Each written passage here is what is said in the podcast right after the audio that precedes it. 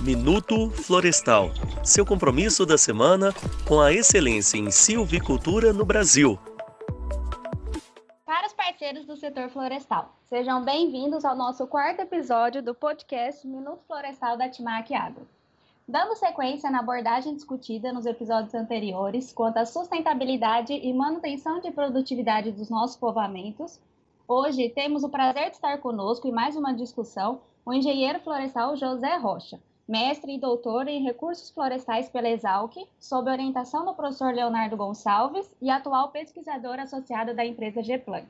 Eu tive o prazer de trabalhar com José Rocha quando pesquisador associado ao IPF e tenho certeza que tem muito conhecimento a compartilhar conosco sobre a relação entre manejo de resíduos, dinâmica do solo e nutrição florestal. Também aqui conosco hoje nosso querido professor Júlio Neves, que inclusive participou da banca de defesa do Rocha e poderá contribuir com os tópicos que serão levantados. Então, primeiramente, sejam bem-vindos. Gostaria de agradecer muito a participação de vocês dois e passo a palavra ao professor Júlio para iniciarmos. É uma satisfação estar aqui, Amanda, com José Henrique Bertolino Rocha. Como você disse, tivemos aí o prazer de participar da banca examinadora de defesa de tese de doutorado do José Rocha. Pudemos ver qualidade e a relevância do trabalho e dos trabalhos por ele desenvolvidos. José, eu primeiramente então gostaria de lhe cumprimentar, dizer da, da minha satisfação em revê-lo. Nos vimos na última vez em setembro de 2019, num evento na área florestal lá em Belo Horizonte. Eu penso que você possa contribuir bastante para os nossos ouvintes, abordando uma série de pontos. Então, eu faria uma primeira pergunta a você, solicitando que você contextualize a rede experimental sobre sustentabilidade, conduzida pelo CIFOR, rede essa na qual os experimentos que você fez na sua pós-graduação, eles fazem parte dessa rede. Primeiramente, eu gostaria de agradecer ao professor pela oportunidade de nós estarmos discutindo um pouco esse assunto. É sempre uma honra conversar com o senhor. Agradecer também a Amanda pelo convite por toda a parceria aí na condução dessa pesquisa. Parte dos resultados que nós vamos discutir hoje aqui foram levantados pela Amanda né, durante a graduação.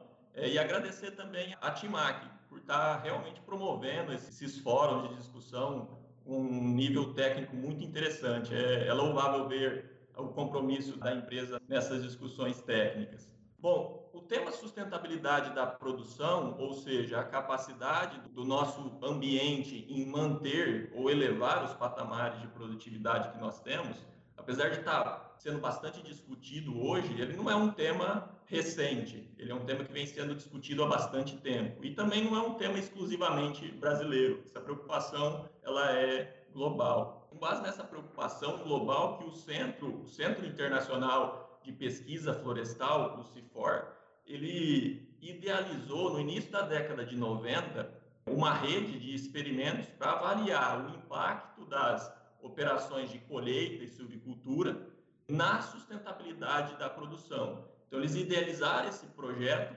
e implantaram 16 experimentos no mundo, em oito, distribuído em oito países na faixa tropical. Eles tinham uma preocupação muito grande com a sustentabilidade das plantações florestais de ciclo curto praticadas na, na faixa tropical do globo. Então, com isso, eles instalaram essa rede de experimento, essa rede global de experimento, e de pesquisadores de vários locais do mundo se reuniam aí com uma, uma determinada frequência para discutir os resultados desses experimentos e as implicações disso para o manejo. Aqui no Brasil, foram instalados dois experimentos dessa rede, instalados coordenados pelo professor Leonardo, daqui da Exalc, em parceria com o IPEF. Eles instalaram esses dois experimentos aqui. Um começou lá em 1995, o outro começou em 2004, justamente com esse objetivo de poder inferir, de poder falar, será que o manejo que nós estamos fazendo hoje é capaz de sustentar a produtividade para daqui dois, três, quatro, cinco rotações, cinco rotações de cultivo? Então essa rede, devido à abrangência e o nível dos pesquisadores que, que estavam envolvidos na época, é, ela trouxe muitos resultados. E eu tive a honra e uma grande satisfação em poder trabalhar durante meu mestrado e meu doutorado nessa rede de nessa rede de experimento. Então, foi um experimento que nasceu quase junto comigo, né? Lá em 95, eu estava na pré-escola quando esses experimentos estavam sendo instalados, mas durante o mestrado e doutorado eu tive a oportunidade de trabalhar neles. Ótimo. José, quais foram os principais resultados desses experimentos da rede conduzidos aí pela Exalc através da coordenação da orientação do professor Leonardo, em parceria com o PTSM, esses que você disse aqui para a gente?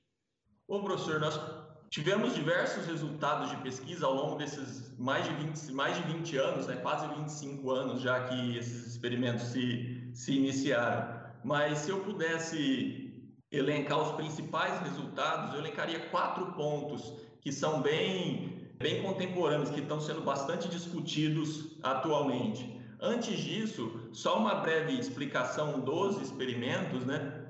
Esses experimentos, o objetivo era avaliar as práticas de silvicultura e colheita, o quanto que isso impactava na produtividade. Então, esses experimentos avaliaram diversas intensidades de colheita, ou seja, colhendo apenas a madeira, outro tratamento colhendo a madeira com a casca, o outro tratamento colhendo a árvore inteira e até tratamentos mais intensivos, que é a remoção, inclusive, inclusive dessa, da, da serapilheira. Então, colheu a árvore inteira e removeu até a serapilheira. O experimento mais antigo envolvia também os tratamentos de queima, de gradagem, coisas que já não são mais discutidas atualmente. Aqui no, no, Brasil, nós instalamos dois experimentos dessa rede, conforme eu comentei. O primeiro foi instalado na companhia Suzano, no município de Itatinga, um primeiro experimento lá em 1995. E esse experimento, quando aumentou-se a intensidade da colheita, ou seja, removeu os resíduos, todos os resíduos que sobravam ali depois da, depois da colheita da madeira, resultou numa perda de produtividade em torno de 30%, ou seja, uma drástica perda de produtividade com a remoção do resíduo florestal. Esse foi o resultado do experimento instalado lá na Suzano em 1995. Em 2004, instalou-se um novo experimento, agora na Estação Experimental de Tatinga, é, pertencente à Exalc. Nesse experimento, repetiu-se os mesmos tratamentos, alguns dos tratamentos que tinham lá e sendo sido instalados na Suzano. Só que dessa vez, nesse experimento de Tatinga, com a remoção dos resíduos florestais, na primeira rotação de cultivo, né, nós não encontramos diferença em termos de produtividade de madeira. Então, esse é o primeiro ponto que nós que eu levantaria aí, que é bastante interessante. Qual foi a diferença? Por que, que uma área, quando eu removi resíduo, perdeu 30% de produtividade e a outra, quando eu removi resíduo, ela não perdeu produtividade? A diferença estava na fertilização aplicada. Basicamente, esse, esse experimento mais recente praticou-se um nível mais elevado de fertilização, mostrando que no curto prazo, quando eu olho só uma rotação de cultivo em áreas planas, onde eu não tenho problema com erosão, quando eu removo resíduo e reponho via nutrição, eu não observo perda de produtividade. Reponho via, via fertilização, né? eu não observo perdas de produtividade. Esse é o primeiro ponto. O segundo ponto que eu destacaria é que esse experimento de 2004 ele foi reimplantado em 2012, reformado em 2012, e os tratamentos foram reaplicados. Então, praticou-se novamente elevados níveis de fertilização, só que nós removemos os resíduos novamente. Nessa segunda rotação de cultivo que chegou ao fim, que está chegando ao fim agora, né, nós estamos reformando esse experimento, mesmo praticando elevados níveis de fertilização, nós observamos perda de produtividade, mostrando que no curto prazo, uma rotação de cultivo, onde eu não tenho erosão, pode ser que a reposição nutricional garanta a minha produtividade quando eu removo o resíduo. Só que quando eu olho isso por mais de uma rotação, esse efeito já não é assim. Eu já, já mostrando que o resíduo florestal ele não é um, apenas fonte de nutrientes, tem diversos outros benefícios que eles promovem ao solo que garantem produtividade além da questão nutricional. Um terceiro ponto que eu levantaria é que nesse primeiro experimento, instalado lá em 1995 na companhia Suzano, quando ele foi reformado em 2004, os tratamentos não foram reaplicados. Como ele teve uma grande perda de produtividade com a remoção dos resíduos, já desde a primeira rotação, o objetivo foi avaliar o seguinte: quanto tempo o ambiente demora para recuperar após uma perda drástica de produtividade causada por um manejo intensivo, uma remoção excessiva dos resíduos florestais. E nós vimos que gasta-se mais de uma rotação, ou seja, quando ele chegou no final da segunda rotação, mesmo eu mantendo o resíduo Nessa área que anteriormente eu havia removido, ainda nós observamos 6% de perda de, de, produtividade, perda em volume e volume de madeira, mostrando que o ambiente gasta-se mais de uma rotação para recuperar esse dano causado pela remoção do resíduo. E o último ponto que eu, que eu levantaria, professor, é que existia-se uma hipótese no passado que quando nós removemos o resíduo, o impacto dessa remoção na matéria orgânica do solo seria baixo, porque essa floresta iria crescer aí por seis, sete anos e durante esse período de crescimento ia ocorrer deposição de serapilheira e isso seria suficiente para manter os níveis de matéria orgânica do solo. Isso, na verdade, não foi observado. Nesse experimento, nós, nós vimos que, mesmo depois de sete anos da remoção dos resíduos, essa floresta crescendo e produzindo serapilheira, nós ainda observamos na camada de 0 a 10 centímetros, bem na superfície do solo, uma redução de 25% do teor de matéria orgânica. E quando nós removemos novamente esse resíduo, essa diferença foi para 50% é, no, teor, no teor de matéria orgânica do solo, mostrando que essa deposição de serapilheira que ocorre ao longo do ciclo não é suficiente para recuperar os níveis de matéria orgânica perdido quando eu removo o resíduo, quando ocorre essa remoção excessiva do resíduo, do resíduo florestal. Então, esses são os principais pontos, os principais resultados que eu abordaria. Resumindo, basicamente, são que no curto prazo, quando eu olho só uma rotação, a reposição nutricional ela esconde o efeito que o resíduo tem na produtividade, é, ou seja, eu posso retirar resíduo e repor via nutriente que em uma rotação, via, via adubação, que em uma rotação não vou enxergar a diferença de produtividade. O segundo ponto é que quando eu olho por mais de uma rotação, não é só a questão nutricional, eu perco produtividade independente do nível de fertilização praticado. O terceiro ponto é que a remoção quando eu removo o resíduo e prejudica a produtividade, eu vou gastar mais de uma rotação para que isso se recupere, para que eu recupere o potencial produtivo do meu sítio. E o quarto ponto é essa questão da matéria orgânica mesmo. A matéria orgânica perdida com a remoção dos resíduos não é recuperada ao longo do ciclo de crescimento da floresta.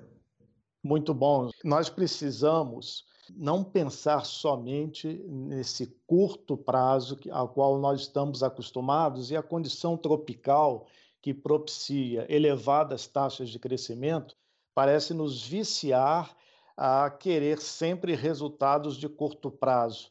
É, nós precisamos pensar, por exemplo, nas moral plots lá no estado de Illinois, nos Estados Unidos, que para a agricultura eles têm experimentos centenários que começaram lá quando Liebig propôs a lei do mínimo, 1843, mais ou menos lá nos Estados Unidos, estavam implantando as moral plots, também os experimentos de longuíssima duração da estação experimental de Rothamsted na Inglaterra.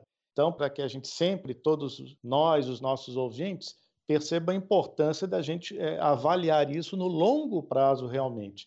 Sem Henrique, eu queria que você abordasse se nesses experimentos que você, eh, com, com os quais você trabalhou, foi estudado algo sobre fósforo. Sim, professor, nós fizemos um trabalho bem detalhado sobre a dinâmica do fósforo no solo, principalmente porque depois que nós observamos essa grande, esse grande efeito que nós tínhamos na, na matéria orgânica do solo. E o que foi curioso observar é que o sistema, a intensidade do sistema de colheita, ou seja, eu remover, retirar tudo, a árvore inteira ou não, não afetou o teor total de fósforo do solo, pelo menos até então, né? Nós ainda vamos continuar as avaliações, mas até então não afetou o teor total de fósforo do solo. Mas o que é interessante observar é que apesar de não ter alterado o teor total do fósforo, na área onde nós removemos os resíduos florestais, a maior parte do fósforo, o maior percentual do fósforo do solo estava na fração não lábio, ou seja, não é, a remoção dos resíduos não alterou o teor total, mas alterou o teor disponível de fósforo do solo. Outro fato interessante que nós observamos nessa área é que nós sabemos que o eucalipto ele desenvolve algumas estratégias para conseguir acessar não apenas a fração lábio de fósforo do solo, mas aquela fração que nós chamamos de moderadamente lábio. Essas são diversas estratégias, desde a exudação de ácidos orgânicos até a associação com micro-organismos. E nós vimos que a maior parte desse fósforo moderadamente lago, uma grande parte desse fósforo moderadamente lago, está associada a frações orgânicas de fósforo. E que para a planta conseguir acessar essas frações orgânicas, ela conta com a produção ou com associação com micro-organismos que produzem algumas enzimas, como a, o exemplo da fosfatase ácida. E nós vimos que quando nós removemos o resíduo, ocorre uma grande redução na produção de fosfatase ácida no solo. Ou seja, além de reduzir o teor de fósforo disponível, a remoção dos resíduos florestais ainda prejudica a habilidade que a planta tem em minerar e conseguir acessar essas frações moderadamente lábeis, essas frações um pouco mais recalcitrantes de fósforo. Excelente. É, eu vejo que esse é um ponto que coroa todo o brilhantismo desses trabalhos que uh, acessaram questões fundamentais que são a, a, base da sustentabilidade da produção florestal. E eu perguntaria para vocês, Henrique, para você falar um pouco sobre algumas aplicações desses resultados, por exemplo, enfocando a questão da relação, por exemplo, com a forma como se faz a colheita e o resíduo ficar na beirada do talhão, ou, por exemplo, no interior do talhão, Fala um pouco para a gente sobre isso. Bom, professor, o que é interessante aí, volta à questão anterior dos experimentos de longa duração, né?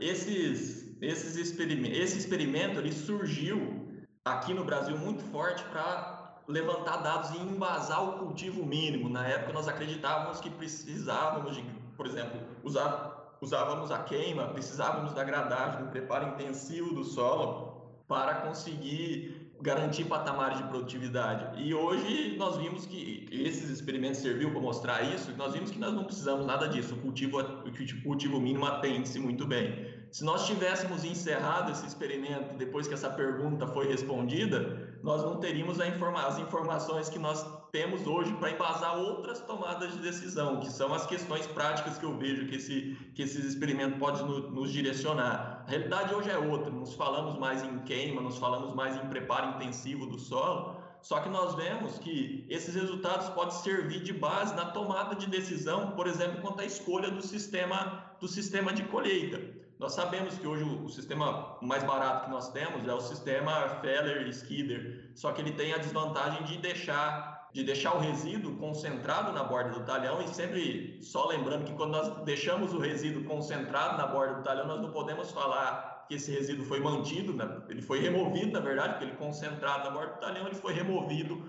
do interior do talhão, né? então nós temos que olhar como remoção mesmo desse, desse resíduo. Então esses resultados mostram que nós temos que tomar cuidado na adoção desse sistema e que nós temos que olhar não só o impacto direto financeiro da escolha desse sistema de colheita, mas o impacto futuro, que esse uso de sistemas intensivos de colheita, em algumas áreas, não são em todas as áreas, né, mas em algumas áreas pode levar à redução futura de produtividade. O outro ponto que esse experimento pode trazer aí para a discussão é a questão da concentração do resíduo, né? Não basta o resíduo ficar na área, ele tem que ficar distribuído na superfície do solo. Por exemplo, nós estamos vendo atualmente uma tendência de alargamento da faixa limpa de preparo, até por, por conta do uso de pré-emergente, por conta de às vezes algumas metas bastante ousadas de plantio, né? áreas muito grandes que demandam uma tomada de decisão muito rápida e, e às vezes esse alargamento da faixa de preparo pode sim vir a prejudicar a produtividade mais uma vez. Isso eu não vou enxergar talvez na primeira rotação, como esse experimento mostrou, mas com sucessivas rotações, né, que esse efeito vai esse efeito vai aparecer. Então nós temos que toda vez que os silvicultores, os técnicos forem tomar a decisão de praticar uma faixa de preparo mais larga, praticar um sistema de colheita mais intensivo, olhar esses resultados e ver, poxa, talvez possa, eu possa estar ocorrendo, posso estar causando, promovendo uma perda de produtividade futura utilizando esses sistemas de faixa de preparo, raspar a superfície do solo excessivamente, né? Então eu vejo que esses resultados trazem bastante aplicação nesse ponto. José Henrique, é, eu concordo com você. Eu gostaria que a gente também abordasse, José Henrique, a questão de triturar ou não o resíduo. Como é que você vê isso? Professor, quando nós falamos em sistemas de colheita onde todos os resíduos ficam na área, por exemplo, sistema onde eu colho só madeira, eu vou ter a casca, vou ter ponteiro de árvore, galhos grossos, finos e folha. Isso sempre, desde o início do cultivo mínimo, isso é uma é uma dificuldade muito grande para para as operações de silvicultura. Antigamente nós queimávamos isso para resolver esse problema, é, hoje nós não fazemos mais isso, mas qual, qual é, quais são as alternativas que nós temos a isso? A primeira opção seria afastar esse resíduo da linha, eu conseguir trabalhar com, a subsolagem ou com o plantio. Segunda opção seria triturar esses resíduos. Aqui eu não, não vou entrar no mérito da discussão de viabilidade econômica, mas se nós imaginarmos, pensando apenas na questão técnica de qualidade do solo, eu acredito que é muito mais interessante nós triturarmos esse resíduo para que ele mantenha a linha também coberta com resíduo, do que eu afastar esse resíduo, especialmente se eu estiver falando em afastar faixas maiores, faixas acima de um metro de largura. Então a trituração ela é bem interessante, com o cuidado de não triturar demais esse resíduo. Né? Normalmente o que nós temos visto no campo não é uma trituração muito intensa desse resíduo, é basicamente quebrar ele para conseguir a, as operações. Né? Mas eu vejo com muito bons olhos essa trituração, sim, para conseguir manter a faixa a linha de plantio coberta, se possível, ou uma faixa mínima descoberta para, para o plantio. Zé Henrique, para a gente finalizar essa conversa muito agradável, que eu tenho certeza que é muito contributiva para os nossos ouvintes, para as empresas florestais, eu gostaria de abordar com você o seguinte ponto. Naturalmente, por exemplo, esses experimentos aos quais você se referiu, esses dois experimentos, foram instalados é, em condições de solo, textura média, quase arenosos.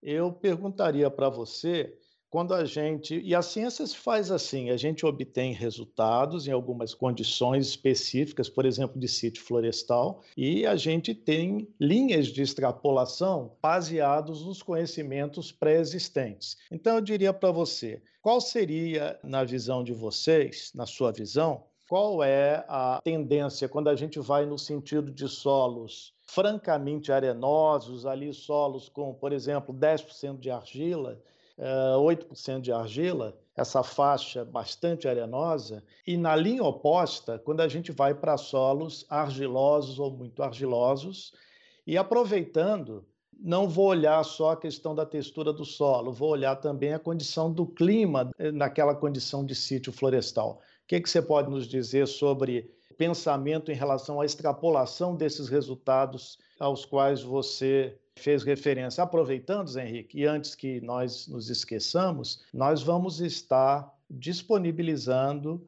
os papers pelo qual esses resultados foram veiculados. São trabalhos publicados na Forest Ecology. Bom, professor, é isso mesmo. Eu também me coloco à disposição, se acaso alguns do, dos ouvintes tiver alguma dúvida, quiser mais informações sobre esses experimentos, eu também me coloco à, à disposição aí para estar tá respondendo, para estar tá, tá conversando. Esse exercício, professor, de extrapolar os dados é um exercício que a gente sempre tem na cabeça. Né? Nós, como pesquisadores, nós trabalhamos em uma única área. Infelizmente, não dá para instalar experimento em todos os lugares que nós desejamos. Eu acho que não há nem necessidade, mas nós temos que fazer esse exercício de extrapolação dos nossos, dos nossos resultados. E no caso desses experimentos de, de sustentabilidade, é um pouco mais confortável fazer essas extrapolações porque foi um experimento instalado em rede. Então nós temos, nós podemos comparar os resultados dele com aquelas 16 áreas experimentais que foram instaladas pelo CIFOR, mas também com mais de 200 áreas no, no, no globo, espalhadas no globo, que foi uma, uma meta-análise feita recentemente sobre essa temática de sustentabilidade, encontrou mais de 200 experimentos que avaliou isso no, no globo. Claro que a maior parte na região temperada, né? mas muito na região tropical também. E nós podemos dizer que esse efeito que nós observamos da remoção dos resíduos na produtividade e na matéria orgânica do solo, eles tendem a ser mais intensos quanto menor for o teor de argila do solo. Quanto mais nós caminharmos para os teores, para os solos de textura arenosa, mais importante é a manutenção desses resíduos, pensando em produtividade, matéria orgânica do solo, atividade microbiológica. Quando nós caminhamos para os solos mais argilosos, esses solos têm um poder tampão muito maior, eles vão suportar sistemas de colheita mais intensivo e por um, um, prazo, um período mais longo, sem que prejudique tanto o estoque de carbono do solo, sem que prejudique tanto a, a produtividade. Em relação ao clima, nós também temos esse comportamento. Quanto mais favorável o clima for para decomposição, degradação do carbono, decomposição dos resíduos florestais, ou seja, quanto mais quente e úmido for o clima, mais intensa vai ser esse efeito. Maior prejuízo para a produtividade com a remoção, maior prejuízo para a matéria orgânica do solo com, com a remoção. E quanto mais ameno for o clima, quanto mais nós caminharmos para o clima frio, menos intenso vai ser esses efeitos. E aqui, professor, só uma última ressalva nessa, nessa extrapolação: esses experimentos foram conduzidos em parcelas pequenas, relevo plano. Então, a erosão do solo não foi englobada nessa avaliação porque não ocorre erosão do solo nessas parcelas relativamente pequenas do experimento em solo é, em região de relevo plano. Mas a remoção do resíduo florestal em largas áreas, aí nós, temos que olhar não só, pensando no clima, nós temos que olhar principalmente a intensidade, a erosividade da chuva. Essa remoção de resíduo em áreas onde tem uma, a chuva é altamente erosiva, ela pode causar um impacto gigantesco na, em termos de erosão, pode causar muita erosão do solo e isso vai prejudicar a produtividade desde a primeira remoção dos resíduos. Essas seriam as extrapolações que nós, que nós podemos fazer para esses resultados que foram observados em Itatinga. Zé Henrique, então, mais uma vez eu quero agradecer muito a você, mas eu considero importante que você diga aqui para nós, para os nossos ouvintes, no momento, você está atuando onde profissionalmente? Como que os nossos ouvintes, se interessados, poderiam fazer contato com você profissional? Professor, atualmente eu tô, tô como pesquisador associado na Geplant. A Geplant é uma empresa de tecnologia que fica sediada aqui em Piracicaba. Então, meu, meus contatos estão no site da empresa, a Amanda, ou no grupo mesmo, eu posso, posso compartilhar meu contato com vocês. E atualmente aqui na empresa eu estou desenvolvendo um produto nessa, nessa linha de pesquisa, na linha de sustentabilidade, de sustentabilidade da produção. Eu estou tentando desenvolver um sistema que vai conseguir integrar matéria orgânica do solo, erosão do solo, para poder inferir em quais áreas a remoção do resíduo pode ser perigosa para a sustentabilidade, em quais áreas que permitem uma colheita um pouco mais intensiva do solo. Então, eu estou sediado em Piracicaba, na empresa Geplant. Excelente. Zé Henrique, mais uma vez, muitíssimo obrigado.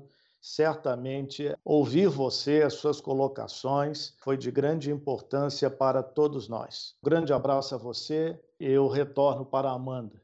Perfeito, José Rocha e professor Júlio. Um trabalho dessa magnitude, né, de 25 anos, com certeza nos traz reflexões importantes sobre o setor produtivo das florestas plantadas e a sua sustentabilidade. E esse assunto nos chama muita atenção, pois vai bem na linha de atuação do programa florestal da Timac Agro, que não nos cabe apenas olhar a parte do nutriente em si ou matéria-prima dos fertilizantes que nós fornecemos, mas sim observar toda a relação do manejo nutricional com o manejo do solo e essa dinâmica completa do sistema solo-planta. E é por isso que estamos trazendo essas discussões aos nossos ouvintes na busca por um sistema sustentável e, claro, que produtivo. Bom, José Rocha, professor Júlio, muito obrigada pela participação de vocês. Foi uma discussão muito enriquecedora e um prazer tê-los conosco. E aos nossos ouvintes, agradecemos a participação de todos. Um forte abraço e até a próxima.